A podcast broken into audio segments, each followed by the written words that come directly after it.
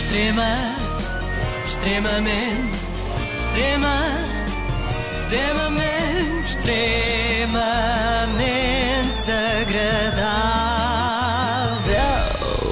continuam a ser ouvidas as testemunhas no processo de Alcochete. Tem sido assim uma espécie de conferência de imprensa interminável, com presidentes, treinadores e jogadores do Sporting.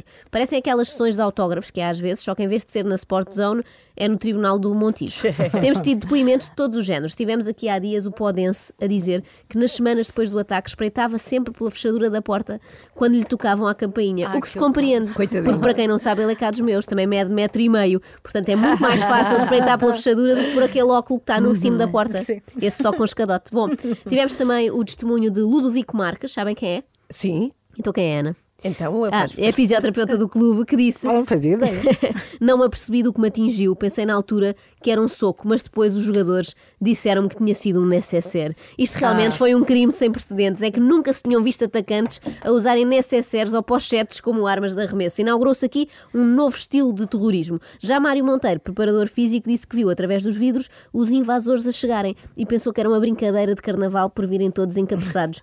Mário Monteiro Antes não fosse, é verdade, fosse. não descreve grandes agressões, mas dá a ideia que ele já tinha levado uma pancada na cabeça antes, não é? É que só isso explica que ele achasse normal haver carnaval a 15 de maio. não é?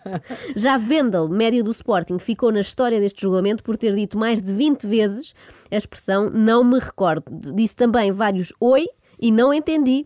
No final, a juíza desejou-lhe sucesso na carreira e que nunca tivesse problemas de memória no futuro. Tão no fundo, o Vendel é o Zenalbava do futebol É nacional. verdade, é verdade. E de carta de condução, ficou-lhe É a carta. Aliás, aproveitaram que ele estava lá em tribunal. E para um Prenderam-no logo, exatamente. Evitar custas. Depois tivemos ainda o advogado de Bruno de Carvalho Hum. a chamar repetidamente Joaquim a Bruno Fernandes, mesmo para o enervar. Não posso Eu crer. estou a imaginar os dois a definirem este plano na véspera da audiência. Vamos chamar o Bruno Fernandes Joaquim, sempre. Vamos tirá-lo do sério, chamando-lhe Joaquim a toda a hora. Ele vai ficar louco. Esse mesmo advogado, Miguel Fonseca, quando fez perguntas ao defesa Mathieu, terminou assim, dizendo isto ao intérprete. Pronto, agora peço-lhe que traduza isto. Uma saudação especial porque precisamos de 10 Mathieu's no Sporting. Acabou assim. O quê? Ou seja, depois do presidente adepto, temos o advogado do presidente que também é, É adepto, adepto, não é? sim. Deve ser por isso que eles se dão tão bem e se entendem. Bom, soubemos ainda que Petrovic, sabes Sim, quem é? Claro, sim. Jogador sérvio, quando viu os adeptos a invadirem o balneário, disse: Não fechem as portas, eles que venham. Grande homem. Ah, sim, e senhora. nós que pensávamos que o único com apetência para andar à batatada no Sporting era o Acunha. Bom, mas o melhor momento deste processo no caso Alcochete até agora, até agora não é? Porque ainda faltam alguns episódios e não me quero precipitar já.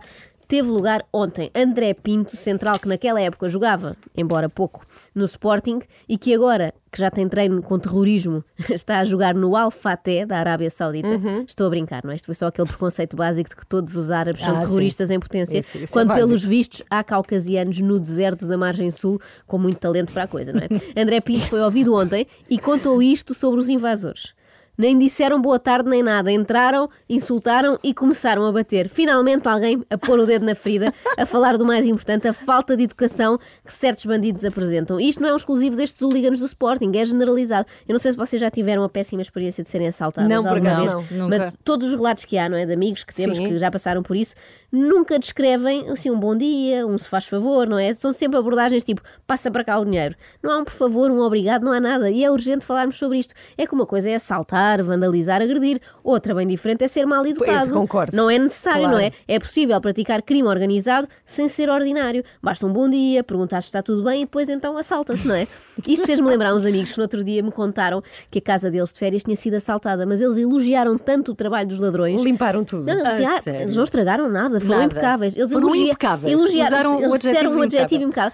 E eu fiquei impressionada, eu acho que eles até ficaram agradecidos com o roubo. Pois. No fundo foram buscar tralhas que eles já não, Não queriam. deixa, e não, e lavaram-lhe a louça. Ficaram mesmo contentes, não partiram um vidro, não partiram nada. Por isso, se é delinquente e nos está a ouvir, que eu sei que há muitos, não é? Já sabe, da próxima vez que infringir a lei, faça-o com modos. A vítima agradece. Tiram um bom a Paula dia, Bobo- a Paula um Bobona- beijinho. a Paula o próximo Bobona, livro da é? Paula Bobona vai ser ser para, para bandidos. etiqueta para delinquentes. Para bandidos. Ora, olha, olha que ideia toda. Extrema, extremamente, extrema, extremamente, desagradável.